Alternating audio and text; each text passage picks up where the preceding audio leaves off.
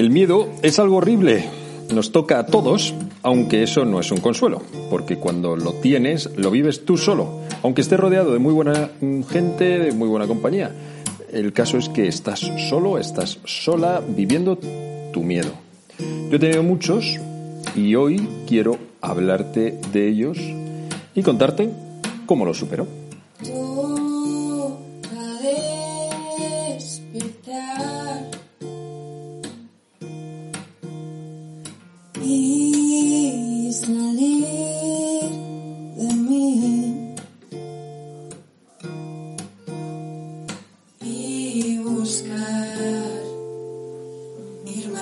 Muy buenos días. Yo soy el Padre Joaquín y esto es Al Lío, un podcast para gente despierta que quiere crecer, en el que te hablo de temas de fe, espiritualidad y estilo de vida. Bienvenido, bienvenida. Estamos en familia.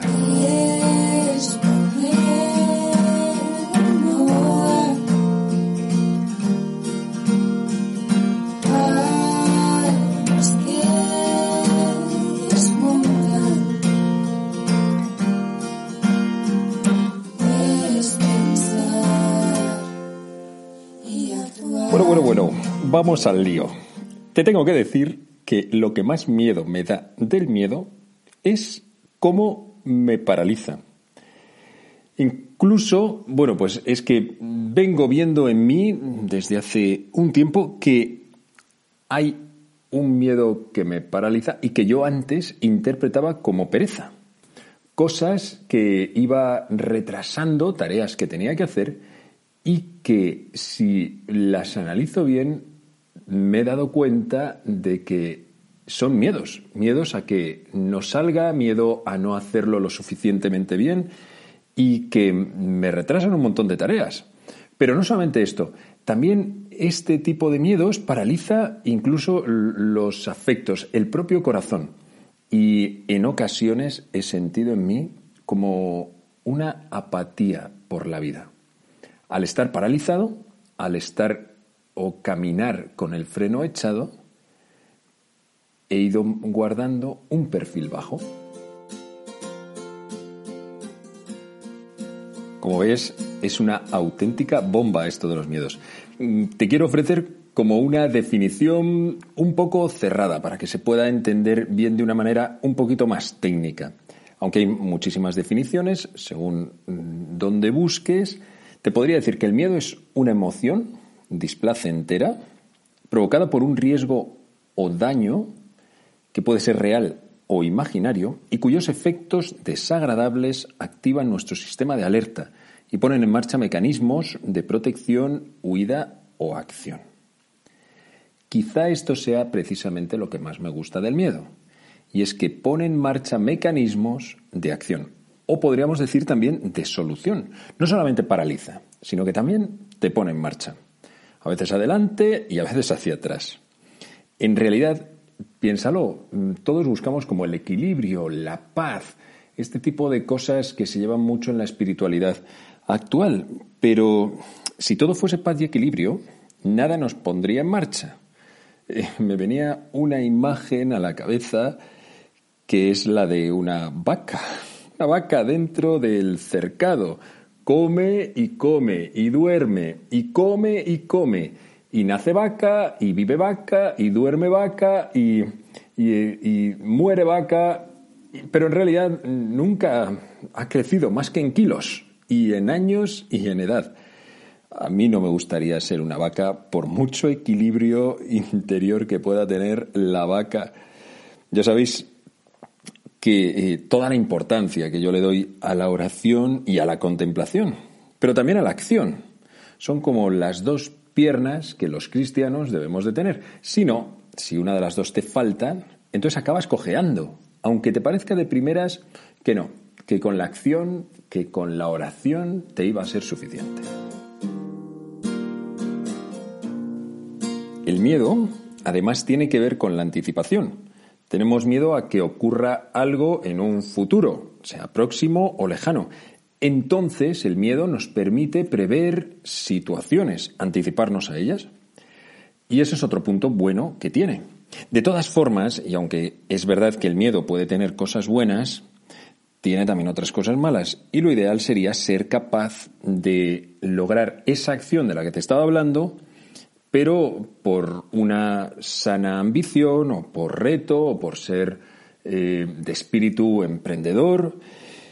Por eso hay que buscar vencerlos. Tener la seguridad en mí suficiente, mm, comprender que tengo la capacidad como para no caer en los miedos que puedan ser irracionales. Además, otro motivo para luchar contra el miedo y buscar ser una persona valiente es que el miedo es un arma perfecta contra la libertad del hombre. Y digo en las sociedades. Estaba pensando en películas como la mítica El show de Truman. Quizá no la hayas visto porque ya tiene unos años. O más recientemente La isla.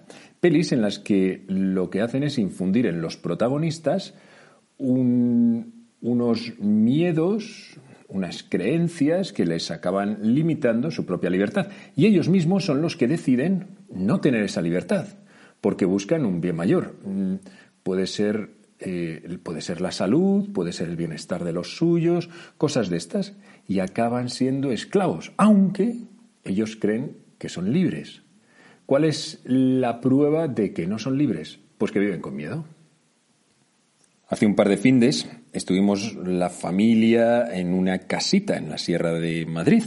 Fue fantástico, me apetecía muchísimo porque fue volver a disfrutar, bueno, familia, pero sobre todo de mis sobrinos, después de meses sin verles por el confinamiento del coronavirus. Pues bueno, en esa casita hay un cuarto oscuro que no tiene luz y vi cómo mi sobrino Nuño, que tiene cuatro o cinco años. Bueno, yo estas cosas debería de saberlas. bueno, pues el caso es que Nuño miraba de lejos la habitación con curiosidad, pero no se atrevía a entrar. ese cuarto está lleno de cosas y él tenía miedo. Y entonces le vi y le dije, mm, venga Nuño, entramos juntos. Y entonces se atrevió a entrar, aunque no se separaba de mí, claro, Allí nos encontramos con una radio antigua, unos mm, calientacamas de estos de latón que se utilizaban, bidones de agua. Bueno, para él todo un descubrimiento, estaba lleno de cosas. Entró. No significa que hubiese superado el miedo, el caso es que no creo que él vuelva a entrar si no es acompañado. Pero en ese momento lo hizo, fue capaz de entrar. Pero bueno, hay miedos que hay que superar porque son irracionales y no tienen base en la realidad. Pero hay otros que no hay por qué superarlos. No tienen nada que ver con cosas inconscientes porque son reales. Y mm, más aún si resulta que ya los has experimentado en tu propia carne. Quiero decir, que ya te han pasado. Es normal que tengas miedo. Y por relajar, deciros que hoy tenemos con nosotros a Clara Pérez Ugarte. Nos trae su tema Estoy aquí. Clara es una tía fantástica, no solamente tiene una voz espectacular, sino que además eh, toca el violín, guitarra. Tuve la suerte de casarla hace menos de un año con Javi, un gran amigo y colaborador mío y bueno, gente muy querida. Hola Clara. Oye, cuéntanos un poco sobre tu tema. Hola, Padre Joaquín, buenos días. Eh, qué bien acompañaros a todos eh, esta mañana. Y nada, yo quería presentaros esta canción eh, que se llama Estoy aquí. La compuse hace ya dos años. fue un regalo que le hice a, a por aquel entonces mi prometido, ahora marido, en una situación pues difícil que vivió como una manera de hacer oración Em, y bueno, es un poco un diálogo ¿no? con, el Señor. Es una primera parte de la canción en la que em, pues es estoy aquí, ¿no? Pongo mis cosas en tus manos.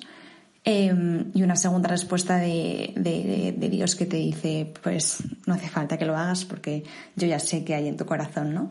Y nada, eh, espero que, bueno, que os sirva a todos para entrar en oración y bueno, que muchas gracias Padre Joaquín por dejarme estar hoy aquí y un abrazo enorme a todos. Estoy aquí, Señor, para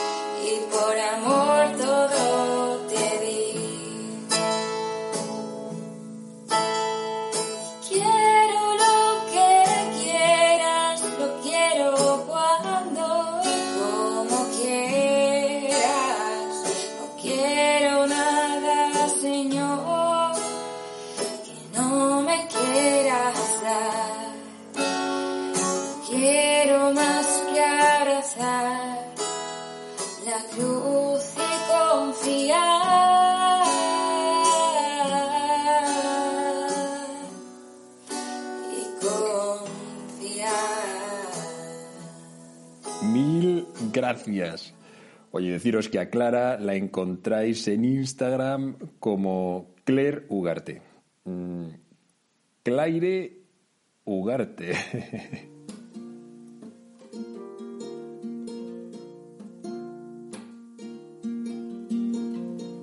Una de las frases que más repite Jesús es no tengáis miedo.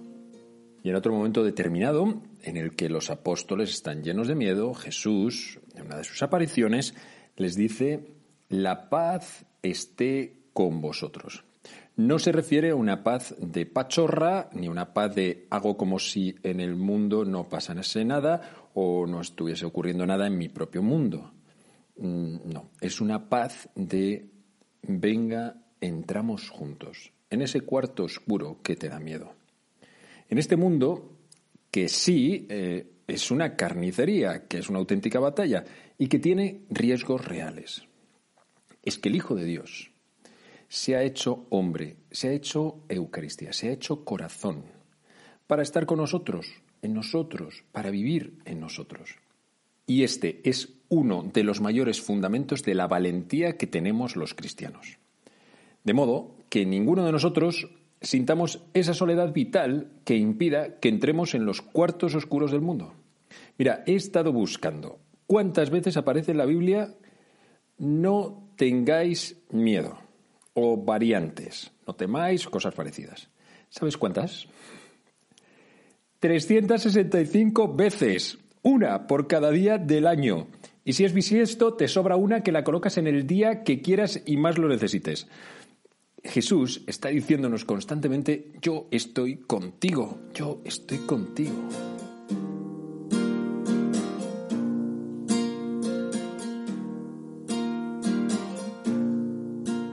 Y aquí toco un tema que me parece que es súper importante, que es el de tener miedo a Dios. Que es una cosa horrible, pero que en realidad, y aunque nos cueste reconocerlo, más de uno lo tiene porque nos da miedo lo que Dios pueda pedirnos, nos da miedo que Dios pueda tomar represalias mm, por nuestros pecados, o nos da miedo que Dios nos pueda enviar algo porque en realidad mi vida es demasiado cómoda o demasiado bien me da, me va, algo hará Dios para que todo se trastoque. Bueno, el caso es que en la primera carta de San Juan, en el capítulo cuarto, dice San Juan que en el amor no cabe temor. Antes bien, el amor pleno expulsa el temor. Si de verdad amamos a Dios, no hay miedo a Dios. El amor expulsa el temor. Y si dudas, mira a Jesús.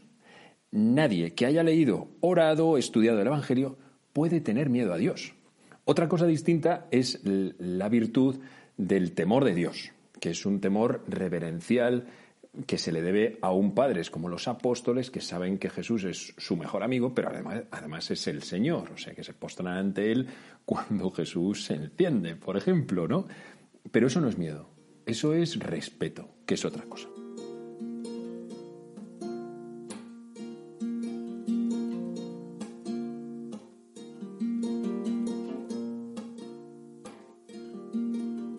Uno de los miedos que yo he ido venciendo en todos estos años ha sido el de exponerme. Y aunque parezca mentira, todavía me cuesta. Sí, he ganado muchísima visibilidad en las redes sociales en estos años, pero, pero sin embargo es una cosa que me cuesta. Bueno, la he ido superando y tengo que seguir dando pasos. En realidad, la primera vez que yo me grabé una story de Instagram hace unos dos años, me moría de la vergüenza. Y he ido venciendo y superando barreras.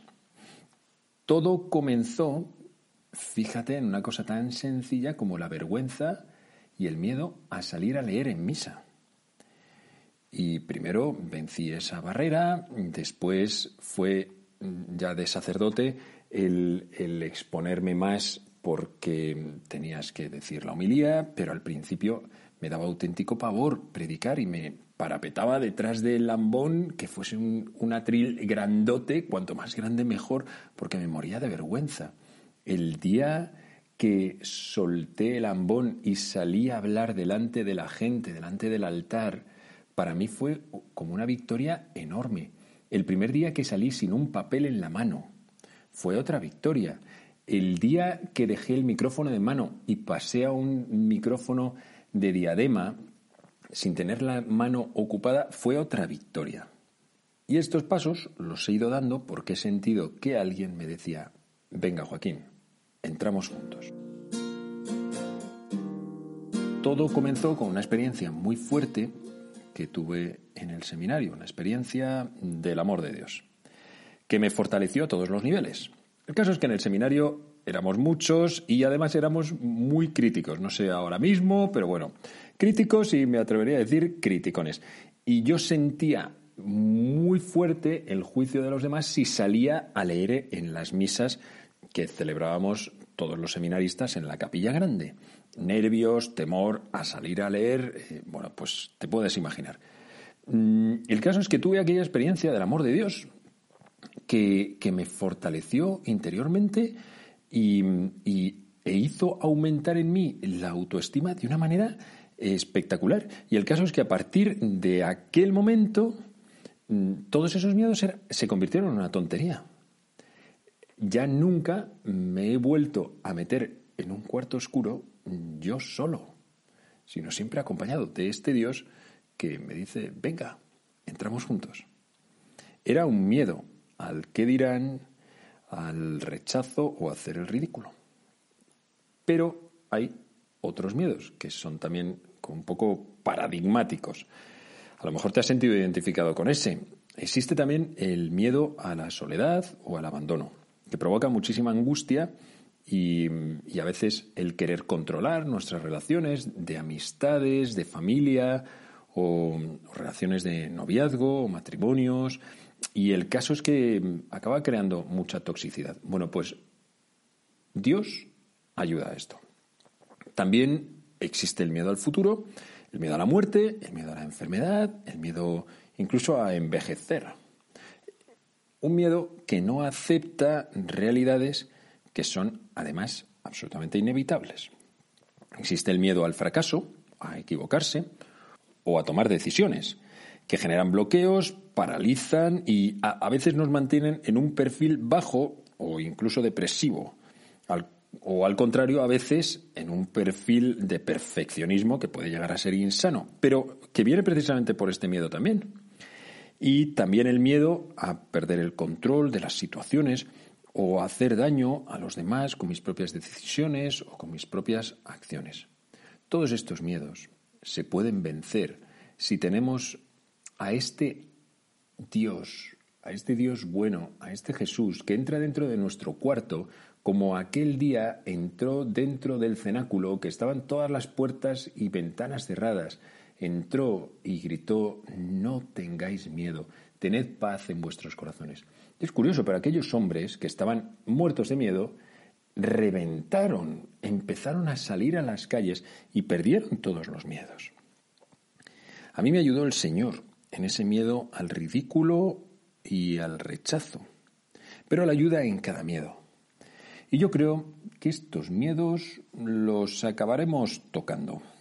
En algún otro capítulo hablaremos del resto de miedos que quizá no hayan sido míos, pero quizá sí que lo puedas tener tú. ¡Ánimo!